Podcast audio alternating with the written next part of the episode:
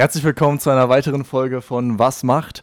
Ähm, heute sind wir wieder vor Ort, bis nach Spandau gefahren tatsächlich. Also eine ganze Strecke von Marzahn bis hierher, hat aber trotzdem Spaß gemacht. Es war mega warm.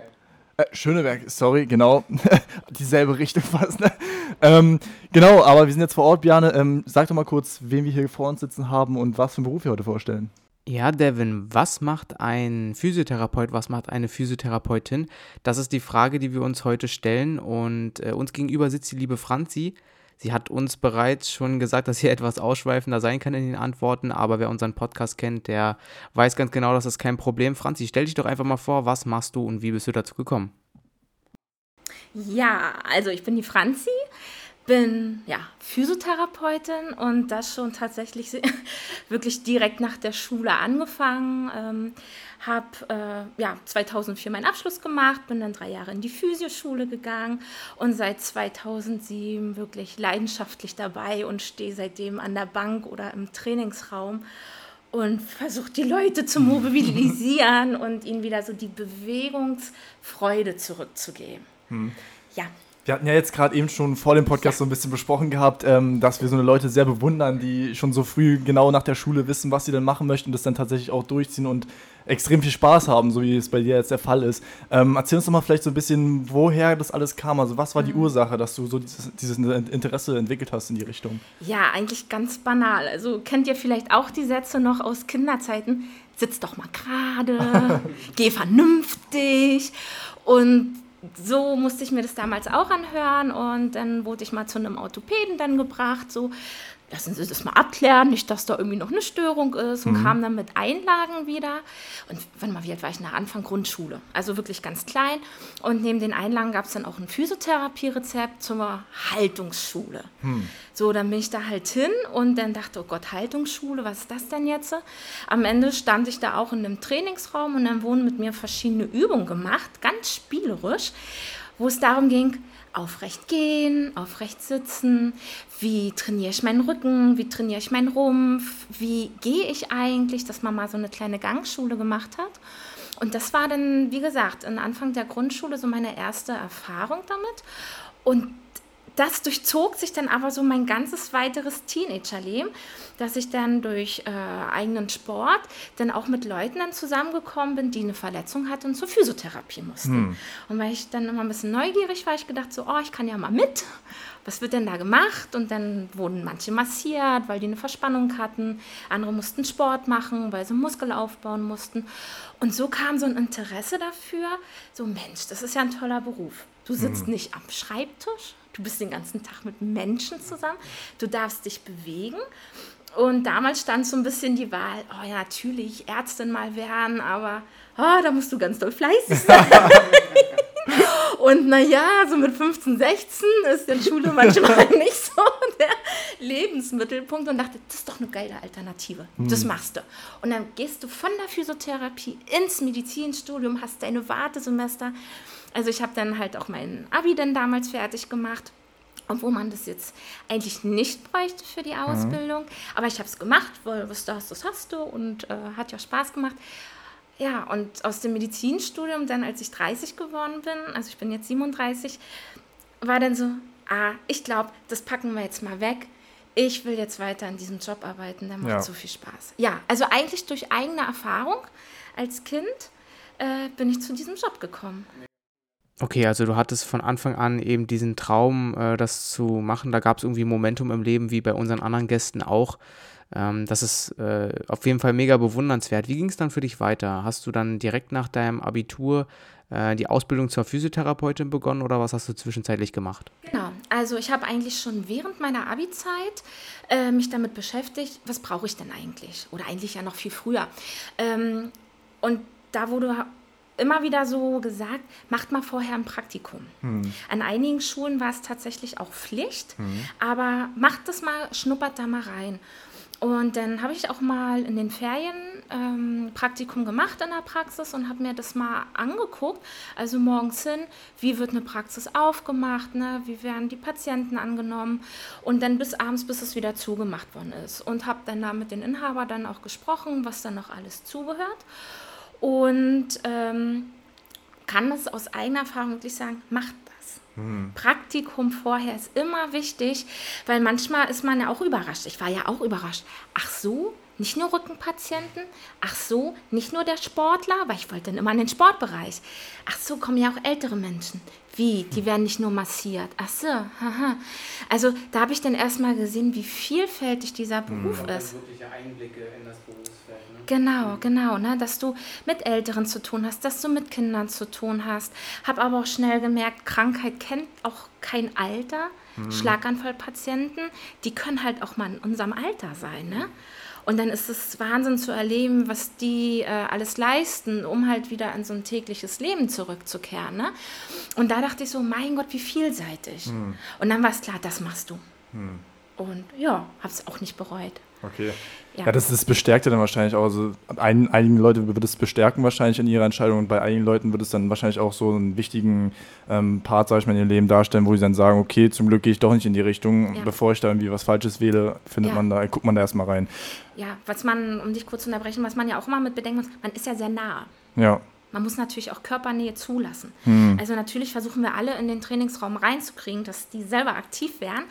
Aber um da manchmal erstmal hinzukommen, bist du natürlich auch ganz nah. Und diese körperliche Nähe möchte ja ich als Therapeutin, dass der Patient das zulässt, aber ich muss sie ja auch erstmal zulassen. Ja. Und das muss man dann teilweise auch erstmal lernen oder für sich selber mhm. herausfinden. Kann ich das oder kann ich das nicht? Mhm. Also ich finde, das ist ein, eine der wichtigsten Voraussetzungen. Wie war das bei dir? Hast du dann relativ schnell gemerkt, dass das für dich kein Problem ist? Oder Hattest du da auch deine Probleme, Schwierigkeiten vielleicht in dem Thema? Also generell eigentlich nicht, außer bei Füßen. Ich musste wirklich die drei Jahre Ausbildung lernen.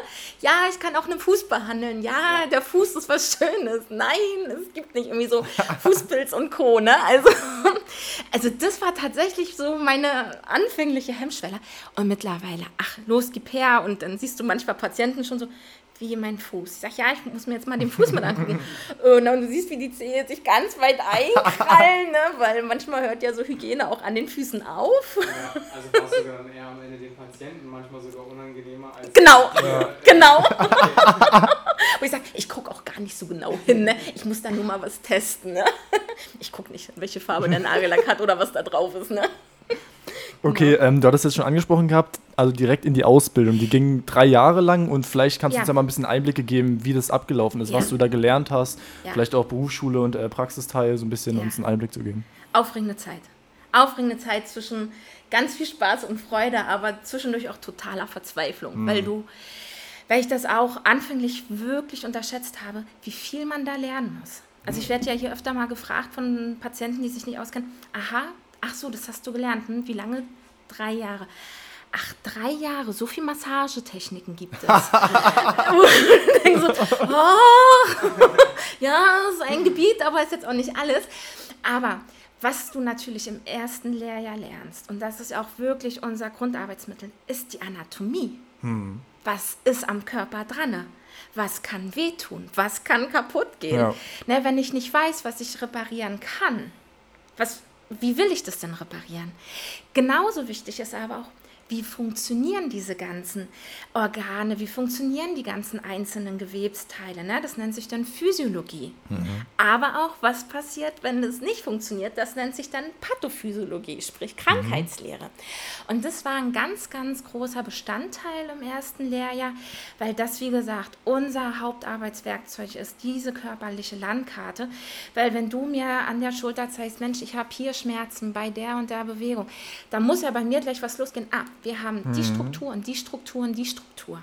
Wenn ich das nicht weiß, ach, dann wird meine Behandlung natürlich auch schwammig. Ja. Ja, und da wurden wir dann natürlich extrem gedrillt und man konnte es irgendwann nicht hören. Und nach einem halben Jahr gab es so was wie eine Zwischenprüfung bei uns an der Schule, äh, wo ich sagen muss, das macht auch jede Schule ein bisschen anders. Ich war äh, an einer staatlichen Schule, wo ich kein Schulgeld bezahlen muss, aber das äh, erkläre ich vielleicht nachher nochmal genauer. Und da hat man dann sich schon mal vorbereiten müssen. Anatomie hoch und runter, Physiologie, aber auch die ersten Techniken, wie behandle ich zum Beispiel eine Schulter, ne? in Form von Krankengymnastik. Aber auch, wie palpiere ich denn? Wie kann ich über Berührung denn rauskriegen? Wie fühlt sich die Struktur an? Ich weiß, die erste Stunde Anatomie, ja, wir tasten mal den Unterarm ab nach den verschiedenen Muskeln. Ich dachte nur so, wie ist doch ein Stück Fleisch hier, ja? Das kann man nochmal unterteilen. Und oh Gott, ja, man kann es in ganz vielen einzelnen Teile nochmal unterteilen. Und wenn man sich darauf einlässt, das sogar auch spüren. Ne? Also das war so der Hauptschwerpunkt, ganz viel theoretisches Wissen. Und wir hatten aber schon im ersten Lehrjahr, wenn ich mich recht erinnere, schon zweimal äh, ein kleines Praktikum für zwei Wochen in so einer Praxis, wie die das jetzt hier ist, in der wir sind. Ne? Und einfach mal reinschnuppern, vielleicht schon mal eine Massage machen bei einem Patienten oder mal eine Krankengymnastik, ne? bevor es dann ins zweite und dritte Lehrjahr äh, losging mit den Krankenhauseinsätzen. Wie ich eben schon sagte, man muss ja auch wissen, was kann erkranken, was gibt es für Verletzungen. Und da wird es dann unterteilt in neurologische Erkrankungen, in chirurgische Erkrankungen, orthopädische Erkrankungen, Kinderkrankheiten, geri- geriatrische, also so Altersmedizin, internistische Erkrankungen und, und, und. Und dazu gibt es natürlich immer spezielle Krankheitsbilder. Ne? So in der Orthopädie gab es dann so das Lendenwirbelsäulensyndrom, also LWS-Syndrom. Ne? Hingegen du in der ähm, Chirurgie gerne irgendwie einen Unfall hattest, also ein Trauma, ne? bist gestürzt, hast dir einen Fuß gebrochen. Ne? Oder in der Neurologie den Schlaganfallpatienten. Ne? Und das sind alles unterschiedliche Herangehensweisen. Äh, wo du einfach wissen musst, okay, worauf muss ich denn da achten? Ja, und das machst du im zweiten und dritten Lehrjahr ganz viel. Also da war immer abwechselnd Theorieblock und dann ging es ins Krankenhaus oder auch mal in die Reha-Einrichtung. Wie war das äh, generell vom Schulsystem? Es gibt ja so Systeme, eine Woche Schule, eine Woche Praxis, zwei Wochen Schule, zwei Wochen Praxis. Wie war das bei dir damals geregelt in dem Fall? Also in der Schule, in der ich war, war wie gesagt äh, das erste Lehrjahr wirklich fast nur in der Schule, bis auf diese vier Wochen. Einmal im, äh, zweimal, äh, also einmal zwei Wochen im Winter und einmal zwei Wochen dann am Ende des ersten Lehrjahrs. Und danach war so ein grober Wechsel. Ich würde mal sagen, immer vier, fünf Wochen Praktikum im Krankenhaus und dann sechs bis acht Wochen Schule wieder. So einen Rhythmus hatten wir da. Ist aber, so wie ich das jetzt so mitkriege von meinen Kollegen, wenn die erzählen, auch von Schule zu Schule wieder ganz unterschiedlich. Manchmal gibt es dann auch zwölf Wochen am Stück dann das Praktikum. Dann gibt es aber auch mal wieder ein halbes Jahr nur Theorieunterricht. Hängt wahrscheinlich auch immer davon ab, was hat man gerade an Kapazität für Lehrer, wie ist die Kapazität in den Krankenhäusern. Ne? Und ist ein schulintern, wird das geregelt. im Allgemeinen? Also konntest du dann wirklich viel Erfahrung auch mitnehmen? Also hat dir die Zeit auch was gebracht? So, dass du, also klar, du hast natürlich die Grundlagen gelernt und die Fähigkeiten auch erlernt. Die, du hast ja gesagt, du hast dann auch gewechselt, musstest überall auch mit reinschnuppern, Ja. konntest mit reingucken, Ja. hat dir das auch viel gebracht? Ähm, für mich persönlich kann ich sagen, ich hatte ein Riesenglück, dass ich immer ganz tolle Mentoren hatte, also ganz tolle Physiotherapeuten vor Ort, die sich wirklich Zeit genommen haben für mich. Ähm, und kann daher sagen, ich habe da eine Menge mitgenommen, dass die gesagt haben, los, komm mit, guck dir das erstmal an, die sich dann die Zeit genommen haben, das hinterher zu besprechen, weil man darf nicht vergessen, die arbeiten ja auch nach einem äh, Zeitplan, auch in den Krankenhäusern. Man hat eine Pi mal Daumenzeit für jeden Patienten und da jetzt nochmal eine Besprechung mit einem Praktikanten ranzuhängen, macht auch nicht jeder. Und muss auch sagen, habe da auch ganz böse Geschichten gehört, dass der Praktikant morgens einen Zettel gekriegt hat. Hier hast du zehn Patienten, die findest du da und da. Das sind Diagn äh, Diagnosen. Viel Spaß. Das ist natürlich nicht motivierend und auch gar nicht Sinn und Zweck. Ich verstehe, dass es anstrengend und auch wahnsinnig viel Zeit kostet. Also da ist es auch ein Spagat. Da will ich den äh, Therapeuten vor Ort auch gar keinen Vorwurf machen. Daher kann ich aber sagen, ich hatte tolle Mentoren, die haben sich viel Zeit genommen, wir haben viel Patienten gesprochen und daher ja, ich konnte da viel mitnehmen. Was fürs Krankenhaus zählt. Die Arbeit in so einer Praxis wie hier läuft dann doch noch mal ein bisschen anders ab, gerade dieses organisatorische und das ist gerade was, ähm, das wünschte ich mir, dass das mehr, äh, noch mehr so in die Ausbildung mit reinkommt. Ähm, viele, die schon mal bei der Physiotherapie waren, die kennen das. Man kriegt ein Rezept vom Arzt und damit gehe ich jetzt hin zum Physiotherapeuten und ähm, der macht dann mit mir Termine. Und das sind Sachen, ähm, darauf wird man jetzt nicht so unbedingt vorbereitet. Mhm. Na, wo ich denn, wir äh, habe viel mit Berufsanfängern schon zusammengearbeitet und die dann wirklich mit großen Augen vor mir stehen, oh Gott, wie mache ich das denn jetzt? Das weiß ich ja gar nicht. Ne, also da würde ich mir wünschen, dass man da vielleicht mal so Exkurse macht, dass man halt auch so eine Sache mal mit integriert. Ne? Wie läuft Dass man dann eben überall auch mal mit reinschnuppern kann. Genau, da ist dann, was wir hier dann aber auch immer mal haben, ne? man muss natürlich sagen, das sind ja eins zu eins Behandlungen und es gibt dann halt auch mal der, den Patienten, der sagt, ich möchte jetzt hier gar keinen Zuschauer hm, haben. Ne? Das läuft in einem Krankenhaus immer noch mal ein bisschen anders ab. Ähm, wir hatten immer mal Praktikanten hier gehabt, Viele durften überall mit reingucken. Also da hatten wir tolle Patienten, die gesagt haben, na klar, die müssen ja lernen und dann können die doch von mir lernen. Bin ja eine reine Baustelle. Aber es gibt dann doch mal wieder welche, ja. die sagen, hm. Aber wie gesagt, ich würde es mir wünschen in der Ausbildung, dass man das mal reinkriegen könnte. Ansonsten, es ist so viel in der Ausbildung. Ja? Du hast da so viele einzelne Techniken schon. Ne? Wie gesagt, ne, wie behandle ich eine Schulter? Wie behandle ich ein Knie? Wie behandle ich einen Fuß? Und klar, wo will man da aufhören? Ne? Wo will man irgendwann sind drei Jahre auch mal rum. Hm. Ja, klar. Und acht Stunden sind auch acht Stunden. Und am Ende, und da kommen wir zu dem Punkt der großen Verzweiflung zwischendurch, das muss ja auch alles mal in den Kopf. Das stimmt. Alles muss mal in diesen Kopf. Und du denkst manchmal, nein, das passt da nie wieder rein. Aber glaubt mir, liebe Leute, es geht. es geht. Schüttelt euch und dann rutscht es weiter und dann passt es wieder rein.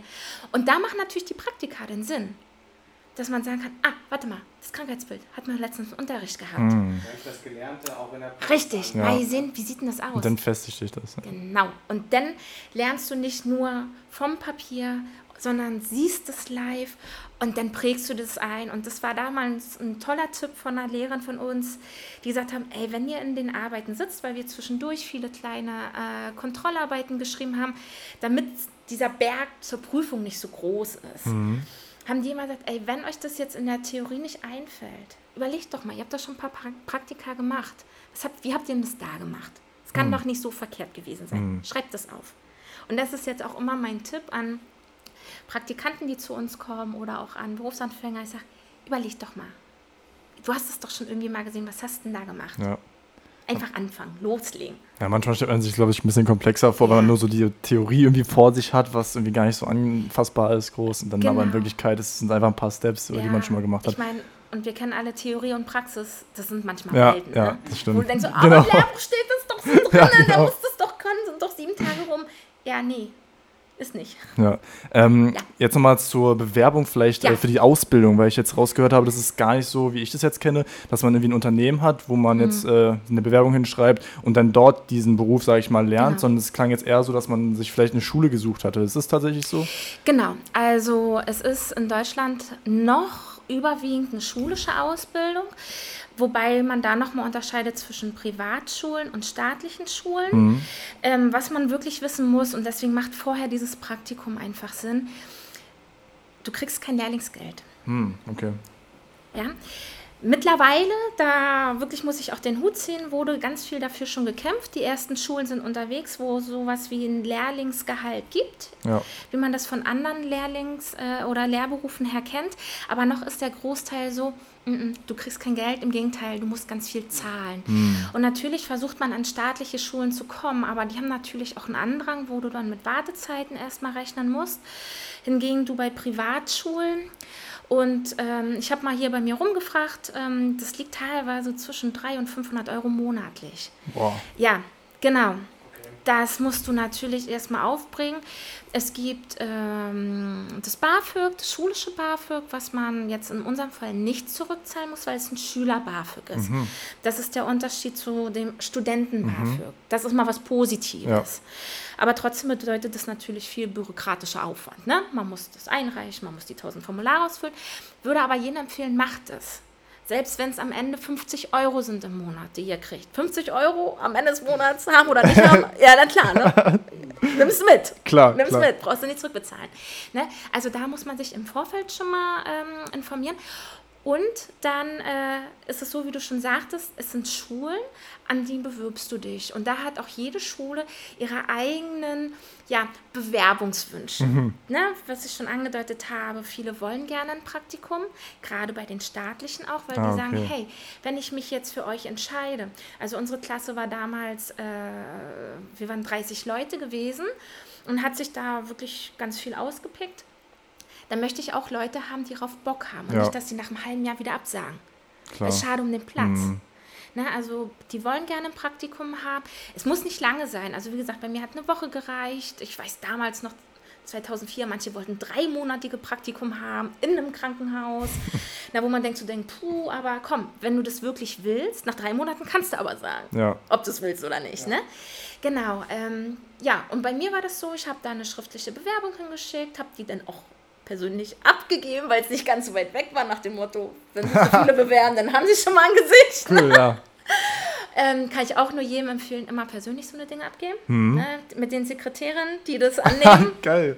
Immer gut sein. Nein. Und dann war das so, bei uns lief das, ich musste damals so ein kleines Gymnastikprogramm äh, vorbereiten, so von zwei Minuten. Mhm. Das war dann so ein, ja, ich nenne es jetzt mal so Tanzaerobik. Ne? Mhm. Aber einfach nur so, ah ja, weil wir ja viel in Bewegung sind und uns Gedanken machen sollen zum Thema Bewegung. Und dann bestand es aus einem persönlichen Gespräch mit zwei, ja, später Lehrerinnen von mir. Und dann wurde halt da intern mal auf den Tisch gehauen. Ne? So, wer bist du eigentlich? Was willst du hier? Alles klar. Warum sollen wir dich nehmen? Eine Art äh, Bewerbungsgespräch. Genau. Ja. Genau, ne? Und bei denen ging es dann tatsächlich auch darum, klar, ich hatte meine ganzen Zeugnisse mit. Ähm, das war tatsächlich auch noch so vor meinem Abitur damals, weiß ich noch, genau, im Februar war das Bewerbungsgespräch, dann ein paar Monate später sollte dann die Abi-Prüfung sein. Und die haben da weiter gar nicht reingeguckt in die mhm. Zeugnisse. Denen ging es um dieses Zwischenmenschliche. Ja. Ist die Motivation da? Wie Hat da man ne, auf denjenigen? Hinterher haben sie uns gesagt, ach, wir wollten nur gucken, wer gut quatschen kann. und auch da war es so, dass da zwischendurch mal die Sekretärin sagte, ähm, die Zeit ist rum. Ja, ja, wir sind gleich fertig. Ich wollte gerade sagen, da hatten sie ja mit dir auf jeden Fall ja. Empfang. ja, ja, das war ganz lustig, genau. Und so äh, bin ich, hatte ich dann auch schon ein paar Tage später dann den Brief gehabt. Herzlich willkommen, wir Perfekt. freuen uns auf dich. Und dann ging es am 1.9. los, 2004. Hm, alles klar. Mit der Schule. Ja, war ähm, toll. Genau, jetzt vielleicht nochmal, um ja. so, also als letzte Frage nochmal zur Ausbildung, damit mhm. wir da so ein bisschen das rund bekommen und äh, dann auch weitergehen können. Ähm, wie sah denn die Abschlussprüfung aus? Vielleicht mal so einen kleinen ja. Überblick nochmal zu verschaffen, ja. was du da gemacht hast. So ähm, klar, jetzt nicht ins Detail, weil dafür muss man die Ausbildung ja natürlich machen. Ja, genau, genau. Aber ne? so einen kleinen Überblick. Was ich nur ganz kurz noch erwähnen wollte, ist, es gibt mittlerweile auch einen Studiengang, hm? den man so berufsbegleitend machen kann, wo man dann auch einen Bachelorabschluss machen kann. Aber da kommen wir vielleicht auch noch mal später zu. Aber einfach nur mal so ergänzend, weil ich jetzt einfach ja. nur von den Schulen gesprochen habe. Aber das da wollen wir natürlich auch hin. Das soll natürlich auch eine gewisse Fachhochschulreife bekommen, das ja. Ganze, weil es ist umfangreich. Ja, die Abschlussprüfung. Oh Gott, ja, die hat mir so viel Nerven gekostet. Aber ja, zum Schluss, ich habe nur noch Dinge gesehen, die ich alle nicht wusste. Aber dann auch, wie ihr, obwohl ich, ich bewundere dich ja gerade, dass du gerade hier so. Um das zu ergänzen, hier hat jemand bald auch einen großen Tag. Nee, also, es war untergliedert in einem schriftlichen Teil in einem praktischen Teil, wo, ähm, wo einmal Techniken abgefragt worden sind, die, was vor Ort in der Schule passiert ist, als auch also die schriftliche und der eine praktische Teil. Und dann fanden zwei praktische Prüfungen direkt an einem Patienten statt, hm. in einem Krankenhaus an einem Patienten, den wir vorher noch nie gesehen haben. Okay. Ja, wirklich an einem echten Menschen. Will ich nochmal sagen, an einem echten Menschen, der frisch operiert war. Krass. Also das war, war, mega war aufregend. Kein, war kein Proband, das war nicht vorher eingeweiht, sondern das war wirklich ein, okay. Ah. In der praktischen Patientenprüfung, ja. Okay. Genau, genau. Da kriegst du erstmal doch äh, wirklich einen Rappel. Und ähm, wie gesagt, die Theorie, das war so, das lief dann in verschiedenen Blöcken. Also wie gesagt, wir hatten ja verschiedene Unterrichtsfächer. Also ich würde jetzt behaupten, ich weiß die Zahl nicht mehr ganz genau, es war was zwischen 40 und 50 mhm. unterschiedliche Fächer. Ja, und die wurden dann alle innerhalb von zwei Tagen, von zwei Tagen abgefragt. Genau. Da hast du schlaflose Nächte vorher. da hast du schlaflose Nächte vorher. Und, aber wir wurden wirklich top vorbereitet und na klar, am Ende, du musstest drei Jahre einfach was machen. Ja.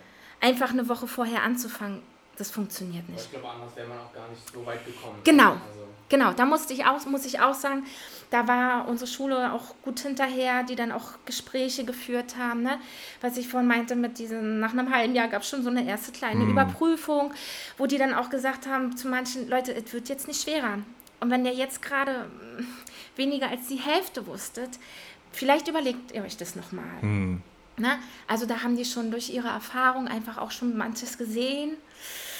Ja, auf jeden Fall, das waren dann zwei Tage wirklich hardcore schriftliche Prüfungen und dann waren noch mal eine Handvoll Tage, ich weiß jetzt gar nicht mehr genau wie viele, wo man so einzelne Techniken erlebt hat. Also eine Elektrotherapie, Hydrotherapie, Massagetechniken. Und das lief dann aber an Probanden ab. Und dazu wurden die Erstklässler benutzt, ja, also die Jungs und Mädels aus dem ersten Lehrjahr, die zu dem Zeitpunkt ja vor Ort waren weil die ja hauptsächlich in der Schule waren und die wurden dann quasi missbraucht. Die mussten dann alles über sich ergehen lassen, so wie ich damals äh, Proband war für eine Prüfung im dritten Lehrjahr und man dachte, warum weiß die das denn nicht? Das weiß ja sogar ich. Na klar, weil ich es gerade im Unterricht hatte. Ja, ja. Wenn du ein Thema aber nie wieder hattest, das kennt ihr auch, hast dich damit zwei, drei Jahre nie wieder beschäftigt, ey, dann stehst du schon zum Schluss da, oh Gott, ey, jetzt hilf mal weiter, hier, hilf mal was weiter. eigentlich auch eine coole Sache ist, dass Ja. ihr dann als Erstklässler oder als ähm, Genau. im ersten Lehrjahr sozusagen auch schon mal bei einer Prüfung mit dabei sein Richtig. um später eben mal zu sehen, Genau. abläuft, ne? Genau, du hast natürlich da ganz groß gesessen äh, im ersten Lehrjahr. Naja, so wird es mir aber nicht gehen.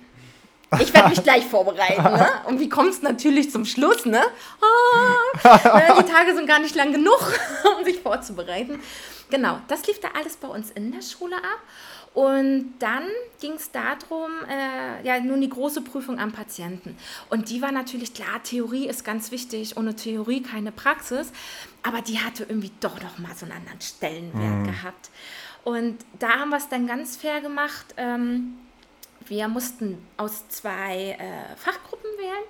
Einmal Chirurgie bzw. Orthopädie, also irgendwie Patienten, die operiert worden sind. Und dann aus einem Fachbereich, wo jetzt weniger operiert wird, sondern eher konservativ behandelt wird. Also innere Medizin, Neurologie, Pädiatrie, also Kinderheilkunde. Ach Gott, was war da noch? Ich vergesse da jetzt gerade ganz viel. Aber aus jedem Fall der, der andere Pool. Und wir haben gesagt, damit das nicht unfair wird, weil es gab so ein paar Highlight-Fächer, wo man sagt, da wollten alle gerne rein, haben wir jetzt mit dem Ziehen gemacht. Und bei mir war es so, ich wurde im Fach, also hatte einen orthopädischen Patienten und einen Patienten aus der inneren Medizin, also so Herzinfarktpatienten. Ne? Ja, und dann äh, bei der Orthopädie war es so, da war ich zu dem Zeitpunkt gerade in einem Praktikum zum Schluss und natürlich guckst du ja dann auch Wochen vorher, ne, Tage vorher, aha, mit welchem Patienten arbeitest du gerade gar nicht zusammen, obwohl du mit dem schon arbeiten könntest. Und ich hatte damals eine Patientin, die ein neues Hüftgelenk bekommen hat, ne, die gerade so äh, achter, neunter Tag nach OP war. Und die kam dann in meinen Händen rein, die musste ich dann befunden, was die schon alles kann. Und danach dann überlegen, okay, wie sieht die Therapie jetzt aus? Und so war dann die Prüfung. Ne? Habe dann meinen Befund vorgestellt, habe das alles berichtet, habe das Gelenk gemessen, wie weit kann die die Beugung, vielleicht, wie weit kann die die Streckung, wie klappt das mit dem Laufen, wie viel Kraft hat die gute und daraufhin dann vorgestellt, was ich machen möchte. Und in meinem Fall war es dann tatsächlich so gewesen, ich habe das vorgestellt, die Patientin kam rein und übte und auf einmal war die um 200 Prozent besser. Alles, was ich an Defiziten bei dir gemessen habe, konnte die auf einmal. Und sagte immer, ich gebe mir gerade ganz viel Mühe für die Franzi. Ich gebe mir gerade ganz viel Mühe für die Franzi, um das besonders gut zu machen. Und ich dachte immer nur, aber Gott, du hast ganz falsche Messwerte abgegeben, du fällst jetzt durch, weil dein ganzer Befund stimmt nicht. Und dann habe ich das irgendwie weitergemacht und dachte so, ach, das war's, kannst dir einmal wiederholen und alles wird gut. Und am Ende war es dann so, als sie raus war, war mein erster Satz so, ich muss die Frau nochmal nachmessen. Das stimmt alles nicht. Die war ja so viel besser. Und dann sagte meine Lehrerin so, na, das wollte ich doch jetzt hören. So läuft Ja. doch Therapie. Du hast einen Befund gemacht, deine Patientin war aufgeregt. Dann hast du die therapiert und auf einmal war die locker, war die abgelenkt und konnte so viele Sachen besser. Du hast dich angepasst und sagst, wunderbar, bestanden. Cool, super. Dass das die Lehrer dann auch in dem Moment auch so gesehen haben. Ne? Genau, und am Ende muss ich sagen, und so läuft ja der Alltag. Ja. Ja, du hast einen Patienten, den fragst du was und der ist natürlich aufgeregt. Da Ja. steht ein fremder Mensch vor mir. Du bist verkrampft. Und beim Behandeln merkst du, oh nee, warte mal, warte mal. Es geht ja hier doch anders. Ja. Und dann heißt es anpassen. Genau, und Innere war dann auch nochmal spektakulär. Auch da wieder, du kanntest den vorher nicht, ne?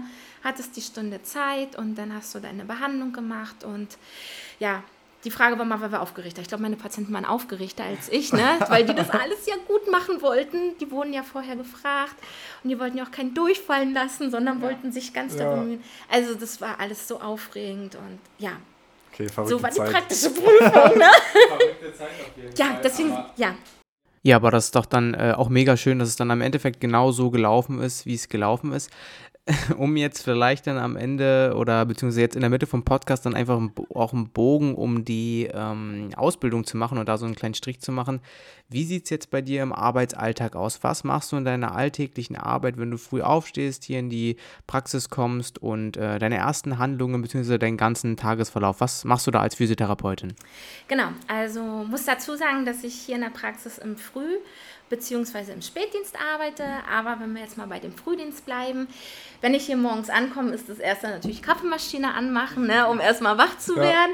Weil, äh, ja, gehört dann auch eher zu der, zu der Eule. Ne? Also abends bin ich dann ein bisschen... Ähm, bin ich ein bisschen ja, munterer als morgens. Aber nein, was ist mein erster Gang? Ich gehe tatsächlich erst einmal durch die Praxis, mache alle Fenster auf äh, macht die Räume fertig und sorgt wirklich für frische Luft.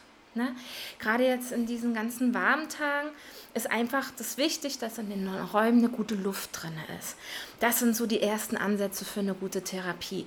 Ihr kennt das alle, keiner geht gerne äh, in die Behandlung rein, wenn du in den Raum reinkommst und denkst so, oh Gott, Ja, ja. Hilfe, was ist denn hier für eine Luft drin? Findet keine schöne Therapie statt. Also werden morgens erstmal alle Räume gelüftet, dann gucken wir, ob die Handtücher da sind, ob in den Räumen alles Arbeitsmaterial da ist, ne? also Des Desinfektion, mh, fahren unsere Computer hoch für unsere Dokumentation, ne? sind die Lagerungsmaterialien da, also ein Kissen, eine Knierolle, alles, was man gebrauchen kann. Und guckt, ob alles schön ist, weil das ist der erste Faktor, Wohlfühlen. Ja? Und dann kommt auch schon der erste Patient. Ne? Also ich starte dann morgens um 8 Uhr und äh, habe mir, oder was ich im Vorfeld schon mal gemacht habe, ist mir mal meinen Arbeitsplan anzugucken, wer kommt denn eigentlich alles. Ähm, mittlerweile arbeite ich viel so mit Stammpatienten, also Leute, die ich irgendwie schon mal kannte, die irgendwie in der Vergangenheit schon mal da sind. Ähm, aber auch wenn das jetzt so neue Leute sind, guck, ob das Rezept schon da ist. Falls noch nicht, mh, muss ich dann so blind drauf losfliegen. Ja, und dann kommt der erste Patient. Den nehme ich dann mit in meinen Behandlungsraum, wenn er noch nicht drin sitzt, und dann geht's los. Und dann muss man gucken, ist es die erste Behandlung oder ist es jetzt eine fortlaufende Behandlung? Also so startet jeder Tag. Ne? Wenn es die erste Behandlung ist, dann geht es ja darum herauszufinden, warum ist derjenige hier? Was fehlt ihm? Was möchte er von mir? Ist ein Unfall passiert? Fand eine Operation statt? Ist der einfach hier durch Zufall gelandet, weil er gerade beim Arzt war und gesagt, oh, mir tut da gerade mal was weh, ach ja, hier, dann hast du mal ein Rezept. Ne? Also da muss man erstmal herausfinden, was ist da los bei dem Patienten. Und daher ist für mich das Erstgespräch ganz, ganz, ganz wichtig, weil daraus ziehe ich alles an Informationen, worauf nachher meine ganze Behandlung beruht. Also wir nennen es Anamnese und da wird halt alles abgefragt. Ne? Was tut weh? Wie lange? Warum? Was ist passiert? Gab es schon mal Therapien? Und da versuche ich dann auch ganz schnell wirklich auch in so, ein, in so eine Interaktion mit dem Patienten zu kommen. Und daher ist es wichtig, dass der sich bei uns wohlfühlt, dass der sich zurücksetzen kann, weil sonst redet er nicht, wenn er sich nicht wohlfühlt. Ja?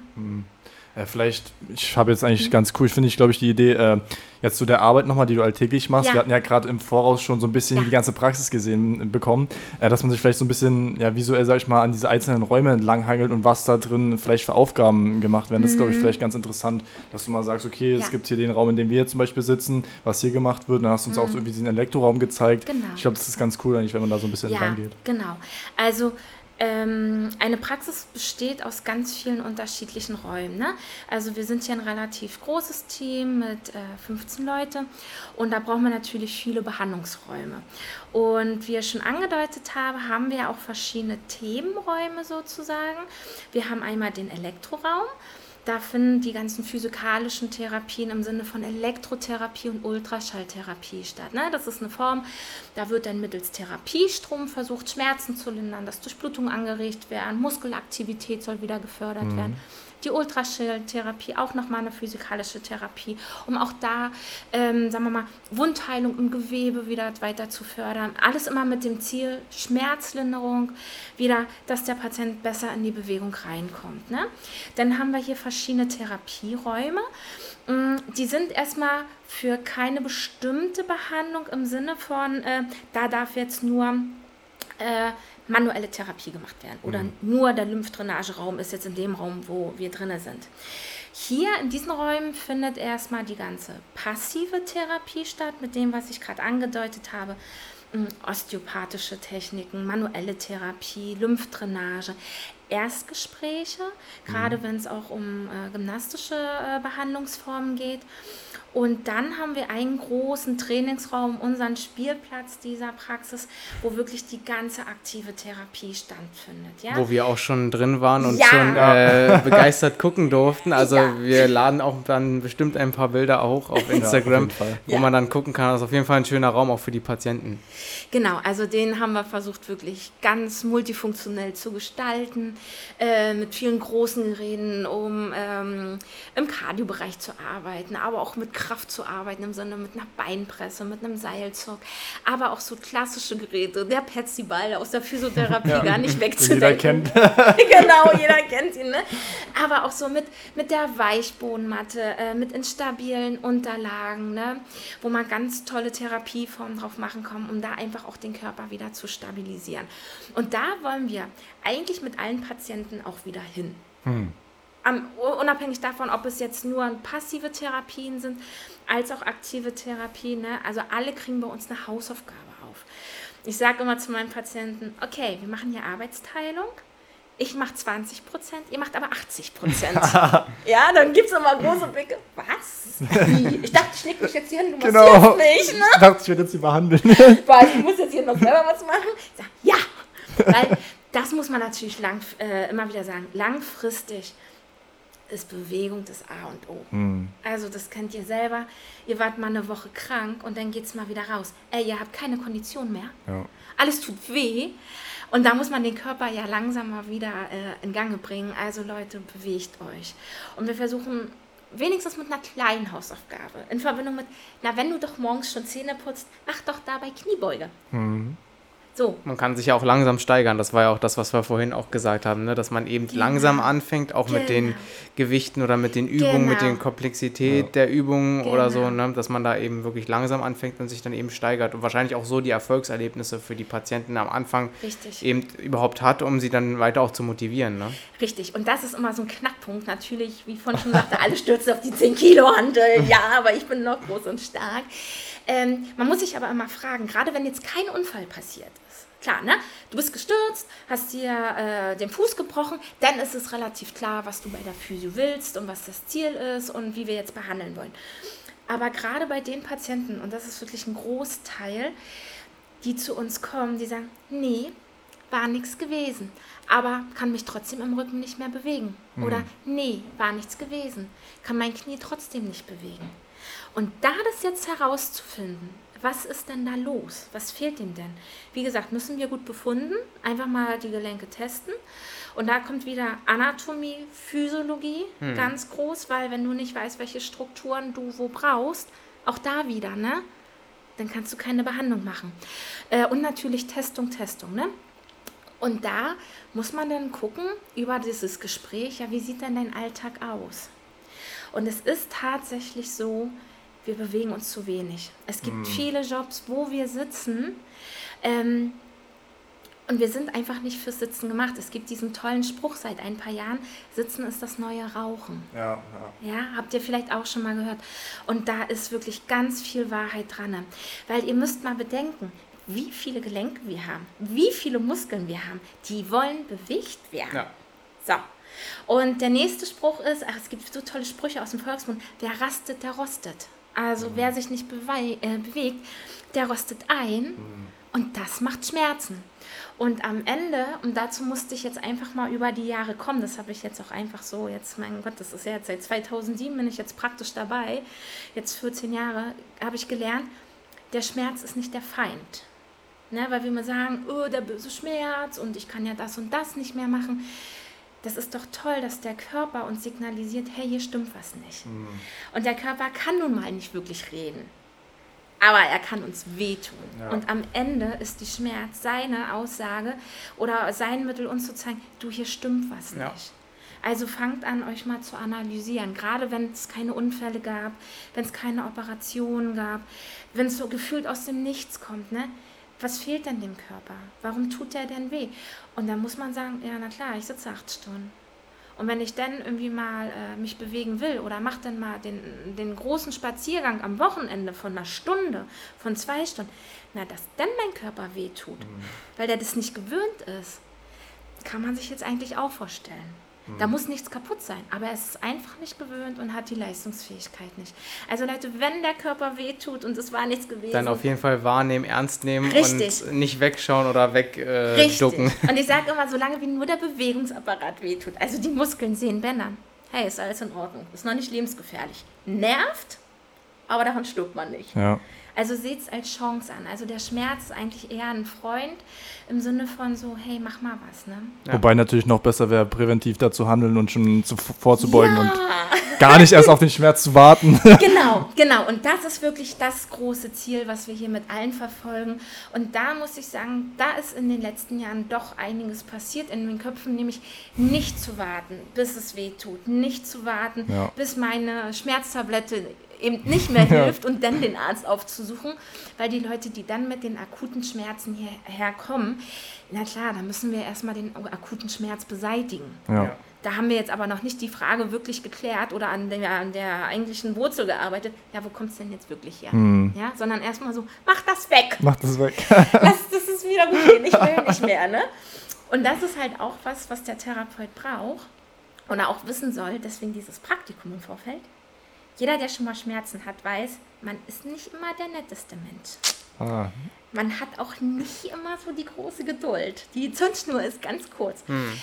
Deswegen darf man auch nicht immer alles persönlich nehmen, wenn vielleicht doch mal so ein raues Wort kommt, sondern sagen, okay, ich verstehe dich, ich bin jetzt hier aber nicht der Schuldige, ich will dir doch helfen, ich möchte hm. dich doch unterstützen, ich begleite dich durch diese Schmerzphase. Ne?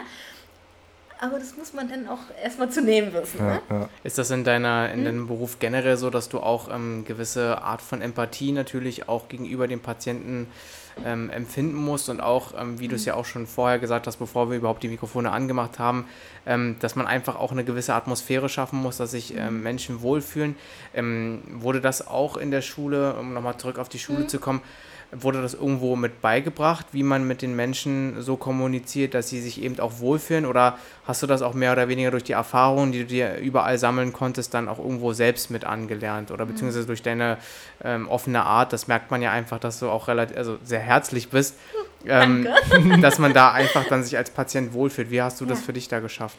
Ähm, ein Großteil war natürlich äh, eigene Erfahrung über mhm. die Jahre. Ne? Viel nochmal drüber nachgedacht, gerade wenn vielleicht eine Situation mit einem Patienten nicht so gut gelaufen ist. Ne? Warum gab es da jetzt eher doch ein negatives Gespräch? Warum war der vielleicht, warum konnte ich den nicht abholen? Ne? Und habe dann auch dazu gelernt, naja gut, du wolltest ihm zu sehr in eine Ecke drängen, was er vielleicht gar nicht kann. Oder Mensch, du wolltest vielleicht schon zu viel von ihm. Hm. Ähm, wozu er noch gar nicht bereit war. Also dem Patienten auch Raum geben, sich zu entwickeln. Ne? Ich meine, es gibt aber auch die Leute, die brauchen den Tritt in den Hintern. Ja. Das muss man dann natürlich auch mal analysieren. Man sagt, jetzt seh mal zu. Ne? Es wird sonst nicht. Ja, in, in der Schule, ich kann mich dunkel erinnern, wir haben damals mal im Rahmen des Psychologieunterrichtes ähm, Videoaufnahmen gemacht dass man mal so ein Therapeuten-Patientengespräch gemacht hat. Mhm. Inwieweit das jetzt aber überall stattfindet, weiß ich nicht. Mhm. Ich weiß nur, dass ich damals auch beschämt gesessen habe, so, oh Gott, so sehe ich aus, ach du meine Güte. Ne? Oder auch als eine Lehrerin mal in einem Praktikum zugucken kam und hinterher dann gesagt hat, Mensch Franzi, bei dir ist ja alles schön. Und ich dachte so, oh, Mensch, so schön fand die meine Behandlung und habe mich gedacht, jetzt kommt halt das tolle Kompliment. Und die meinte, ey, du hast bei allen deinen Ansagen gesagt, und schön anspannen und schön nach oben so. spannen Ach so. und schön nach unten spannen und das machen sie schön. Ne? Also da ist natürlich so ein Feedback auch ganz wichtig. Ähm, inwieweit das aber immer so im Unterricht alles möglich ist, ist schwierig. Weil auch da, du hast erstmal mit dir zu tun. Gerade als Jungtherapeut, Jungpatient war schon, als Jungtherapeut so, oh Gott, wo muss ich jetzt stehen? Wie war die Technik nochmal? Ja. Ne? Da kann das schon sein, dass das mal zu kurz kommt. Beziehungsweise brauchst du auch so ein gewisses Selbstbewusstsein, was auch mit den Jahren natürlich kommt, im Sinne von so, wenn der Patient sagt, nö, das mache ich aber nicht. Äh, und übrigens, das, was wir letzte Woche gemacht haben, ich hatte so eine Schmerzen gehabt, äh, wir brechen das jetzt hier auch mal ab. Den jetzt wieder auf deine Seite zu holen, da brauchst du natürlich auch so ein paar Skills, wo du sagst, ja, Erstreaktion darf sein. Das gehört damit zur Ambiente. Und daher finde ich das einfach wichtig. Wenn du gleich in der ersten Sitzung das schaffst, ein Vertrauen zu den Patienten aufzubauen und ruhig auch mal sagst, das kann jetzt erstmal mehr wehtun, sie werden an mich denken, das ist okay, das darf sein. Ja? Dann hast du natürlich einen ganz anderen Einstieg in die zweite, dritte Behandlung, wenn es dann tatsächlich so war. Oder wenn dann, ich sage immer zu meinen Patienten, ruft an. Ne, alles, was 48 Stunden ist, sage ich immer, ja, ja, darf sein, der Körper reagiert, wir haben gut gearbeitet. Aber wenn die sich trotzdem damit unsicher fühlen, sage ich, ruft an, Ja. meldet euch. Ne? Weil am Ende, der Patient ist der Laie. Den will ich ja manchmal erst noch dahin bringen, dass der sich wieder versteht, dass der sich wieder wahrnimmt, dass es sein darf. Und da muss ich einfach dann auch wirklich als Berater dann auch mal da sein. Natürlich sollen wir alle unseren Feierabend haben, aber ähm, wenn man da so ein bisschen Spielraum gibt und sagt zu dem Patienten, hey, melde dich ruhig, wenn was unklar ist, dann kommt das immer ganz gut an und dann funktioniert das auch von der Empathie her. Sag aber auch immer wieder oder hab, vertrete auch den Standpunkt, ich kann nicht jeden retten. Ja. Ich bin auch nicht für jeden äh, die passende Therapeutin. Ja. gerade weil ich vielleicht auch dem einen oder anderen zu viel rede. Die einfach sagen, nee, nee, mir reichen hier klare Ansagen. Ja. Und das ist mir hier zu viel zwischenmenschliches Gerede. Ah. Nee, nee. Dann ist das aber auch okay mittlerweile für mich, wo ich sage, hey, ich habe hier aber ganz tolle Kollegen, die jetzt nicht so eine Schnatterenten sind wie ich. Äh, ähm, und die machen das total toll. Und ich Ja. glaube, das passt zwischen euch.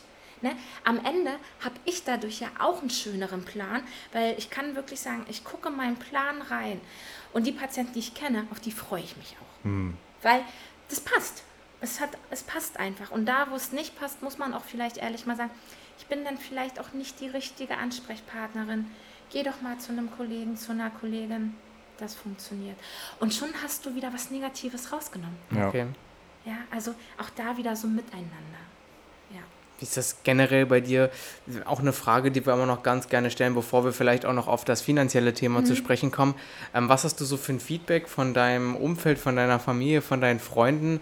Ja. Ähm, was sagen die oder was haben deine Eltern auch früh zu dir gesagt, wo du gesagt hast, okay, ähm, ich möchte unbedingt Physiotherapeutin werden? Ähm, wie ist das bei dir im Freundeskreis? Sagen da auch Leute, äh, ja, du kannst ja jetzt dann jeden hier massieren. ähm, wie läuft das? Ja, tatsächlich genau so. Ich konnte es mir beinahe vorstellen.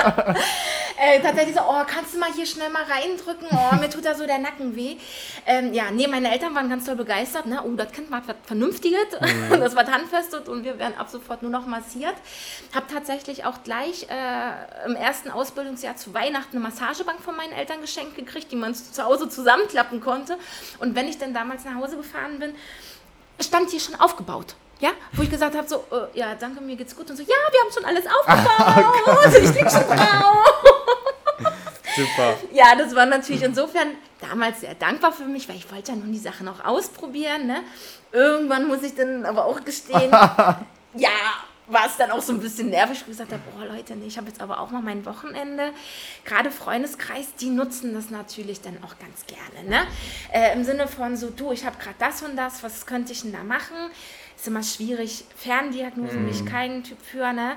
Ich sage, Mensch, wenn ich raushöre, oh, das ist was Komplexeres, ey, geh, geh zum Arzt. Ne? Ich bin, ich habe zwar einen Weitblick, aber ich bin am Ende des Tages keine Ärztin. Ja. Die Diagnose stellt hier immer noch der Arzt. Der schließt immer noch aus, dass da nichts Böses ist. Und der weist mich darauf an, äh, bitte mach mal das und mach mal das. Und wenn ich dann noch sehe, was man anders machen könnte, okay, rede ich mit dem Arzt nochmal. Aber ansonsten ist es mittlerweile auch um Freundeskreis, so, oh Franzi ist da, wir müssen alle gerade stehen, ne? Hier stehen wir wieder gerade, ne? Und die gucken, dann sagen dann auch immer gerne, äh, du hast doch schon wieder analysiert. Und ja, natürlich gucke ich. Natürlich, wenn da jemand humpelnd reinkommt oder mhm. der Arm hängt irgendwie dicht am Körper, frage ich dann schon so nach, ey, was ist dir denn passiert? Ne? Mhm. ne wo manche äh, jetzt auch schon sehr sensibilisiert sind und sagen, nee, ich wollte dich nicht stören und so. Ne? Ja. Also die nutzen das schon gerne und ich gebe dann aber auch gerne äh, meine Ratschläge dazu und bin dann auch die Letzte, die sagt, nein, habe jetzt keinen Bock mhm. drauf. Aber klar, man muss sich dann auch so ein bisschen abgrenzen. Sagt dann aber auch so, wenn es immer so heißt, so, kannst du mal schnell. Nee, nee, nee, schnell ist hier gar nicht. Mhm. Also wenn Einfach mal schnell zum Mitnehmen. Äh ja, eine Therapie to go, genau. so nach dem Motto. Ne? Nee, also wenn, dann sage ich, komm, lass das jetzt hier untersuchen. Das kostet jetzt aber ein bisschen Zeit. Und das nehmen die meisten dann auch so an. Ne? Weil ansonsten erzähle ich denen da irgendwas, was gar nicht so stimmt oder ich übersehe was. Und gerade in einem Freundeskreis, Familie, also mir hängen, liegen alle Patienten am Herzen, ja. aber da denkt man sich so, nee, nee, nee, nee, nee. Ja. Lass das erklären. Ja, richtig. Ähm, Björn hat jetzt schon angesprochen, dieser finanzielle Aspekt. Ja. Also wir haben jetzt schon rausgehört in der Ausbildung, wie das da ähm, abläuft, dass es da teilweise ja nicht vergütet wird, beziehungsweise du da ähm, die Möglichkeit hast auf BAföG teilweise, genau. manchmal aber auch zahlen musst. Mhm. Ähm, wie ist es denn jetzt momentan? Also da gibt es wahrscheinlich auch viele Möglichkeiten, je nachdem, in welcher mhm. Praxis du arbeitest, wo du allgemein arbeitest, ähm, damit du uns da vielleicht mal ein bisschen Überblick geben kannst für die Zuhörer. Ach ja, das finanzielle Thema natürlich, wenn man immer fragt, na klar, kann immer mehr sein, kann immer mehr sein. Ne? Ähm, ist eine sehr komplexe Geschichte bei uns in der Physiotherapie, was man auch gar nicht mit einem Satz beantworten kann, mhm. weil es hängt natürlich davon ab, wie viel Erfahrung hast du, was hast du auch für Qualifizierung. Was ich jetzt nebenbei, also noch gar nicht erwähnt habe, ist dieser Job, der lebt halt auch von Fortbildung. Ja. Ne, also du hast dieses Grundgerüst nach drei Jahren, aber so Therapieformen, zum Beispiel die manuelle Therapie. Also wir reden jetzt mal nicht über Sinn oder Sinnhaftigkeit von Therapien, da streiten sich auch mal gern die Geister, aber wenn du mit den Kassen zusammenarbeiten willst, also das heißt, du kriegst ein Rezept von deinem Arzt und du kommst damit zur Physio, dann wird es mit der Kasse zusammen abgerechnet. Damit die aber jetzt bezahlen und wir dafür Geld kriegen, müssen wir natürlich bestimmte Zulassungsvoraussetzungen haben und dazu brauchen wir mhm. bestimmte Zertifikate. Und das äh, muss man sagen, umso mehr abrechnungsfähige Zertifikate du hast, umso höherwertig ah, kannst du okay. abrechnen. Ne? Also du kannst erstmal als frisch gebackener Physiotherapeut eine ganze Menge an Therapieformen machen. Die sind aber natürlich jetzt so ein bisschen weiter unten hm. angesiedelt preislich. Und mit jedem abrechnungsfertigen Zertifikat kriegst du ein bisschen mehr. Es ist jetzt nicht so viel mehr. Ne? Ja. Also manchmal sonst wirklich nur zwei, drei Euro, hast aber da ach, eine vierstellige Summe aber hingelegt. Ja? Okay. Wo du, wo ich auch immer sagen muss, es, Fortbildungen sind keine Pflicht, mhm. aber ich persönlich finde die dankbar. Also für mich gibt es ein, ein Physioleben nicht ohne Fortbildung, aber das muss jeder für sich selber entscheiden. Ja kostet sehr viel Zeit und es findet an den Wochenenden statt. Also hm. muss ich auch nochmal sagen, Fortbildung, Freizeit. Aber wenn man dafür lebt, ist das, beschäftigst du dich ja eh damit. Ne? Ja, also ja, auf jeden Fall richtet sich danach so dein Gehalt. Ne? Also klar kann ich sagen, wenn ich überlege, was ich damals als Einstiegsgehalt habe und was ich jetzt kriege, da ist natürlich wirklich eine ein großer Unterschied, hängt okay. aber auch damit zusammen, ich bin natürlich viel universeller jetzt einsetzbar. Ja. Immer wenn jetzt ein Berufseinsteiger mal kommt und einsteigt, den musst du ja an die Hand nehmen. Mhm. Dem musst du viele Dinge erklären. Also hat der ja auch noch nicht so einen, so einen ausgefüllten Plan. Also den können wir jetzt natürlich nicht so einen hohen äh, Stundensatz zahlen als jemand, der jetzt irgendwie seit 15 Jahren dabei ist. Der ja auch mehr Erfahrung dann auch hat, ne? Richtig, richtig, genau, ne?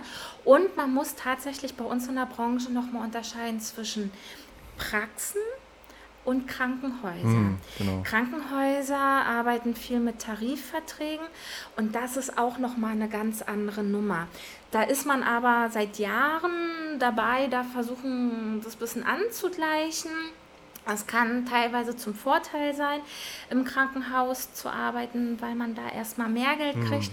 Muss aber auch nicht. Auch da wieder, es kommt wieder auch so ein bisschen naja, so Eigeninitiative drauf an. Ne? Was willst du alles machen? Es kommt drauf an, wo ist dein Standort als Praxis? Ne? In welchem Bundesland bist du? Ja. Hast du viele ja. Leute, die privat auch mal was bezahlen? Ne? Oder lebst du eher im Bundesland nie, wo du wirklich nur mit den Kassensätzen arbeitest? Hm. Und das sind alles so viele äh, Faktoren, wovon dein Gehalt am Ende dann ähm, tatsächlich abhängig ist. Klar, es wird immer gekämpft, dass es mehr wird und da ist es, ja, die Kiste lasse ich mal zu. das ist vielleicht nochmal äh, eine, andere, eine andere Sitzung wert. Aber umso länger du dabei bist, umso mehr Erfahrung hast, Klar, irgendwo ja auch dahinter. in jedem Beruf Genau. so. Ne? Ich kann halt von mir aus sagen, wenn ich davon nicht leben könnte und ähm, ja, und ich kann davon gut leben, würde ich es ja auch nicht mehr machen seit 2007. Das stimmt. Ja, also ich kann da sagen, hm, hab aber natürlich viele, viele Fortbildungen gemacht und war unterwegs und das ist, diese Leidenschaft ist einfach da. Klar, wir werden hier jetzt auch nicht reich, Ja. aber ähm, man kriegt auf einer ganz anderen Ebene eine Wertschätzung und das ist Dankbarkeit von Ja. den Patienten. Okay. Und vielleicht dazu abschließend zu sagen, ähm, klar kann man sich davon jetzt auch nichts kaufen, aber es ist, ich kann, das ist einer dieser guten Jobs und es ist ein ganz tolles Gefühl, wenn eine Patientin oder Patient zu dir sagt, du, ich schicke dir mal meine Mama zu dir, die hat immer Rückenschmerzen. Und das ist immer so ein schönes Gefühl, da sagt jemand, ich schicke dir dein, meine Mama. Also eine der wichtigsten Personen im Leben. Und die wird dir jetzt anvertraut. Ja. Und das ist doch ein ganz tolles Kompliment, was ja unbezahlbar ist. Ja. Also in diesem Sinne auch, ähm, Geld ist nicht alles, Geld ist wichtig, unbedingt, aber man kriegt echt viel zurück. Ja. Wirklich. Dahinter Also, kommt direkt vielleicht sogar der Spaß oder wenn nicht sogar noch darüber über dem Geld. Ja, das stimmt. Richtig. Super. Also, genau. Okay, dann nochmal vielleicht zum Abschluss. Ähm, haben wir immer so gerne, dass wir sagen,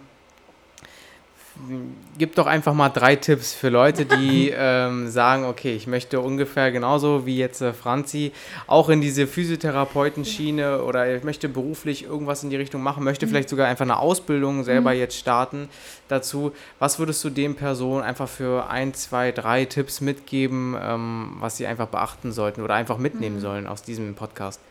Durchhalten. Ganz viel durchhalten. Lernen macht Spaß. Wie gesagt, auch wenn man irgendwann denkt, oh Gott, da passt ja nicht mehr rein, doch, doch, passt rein.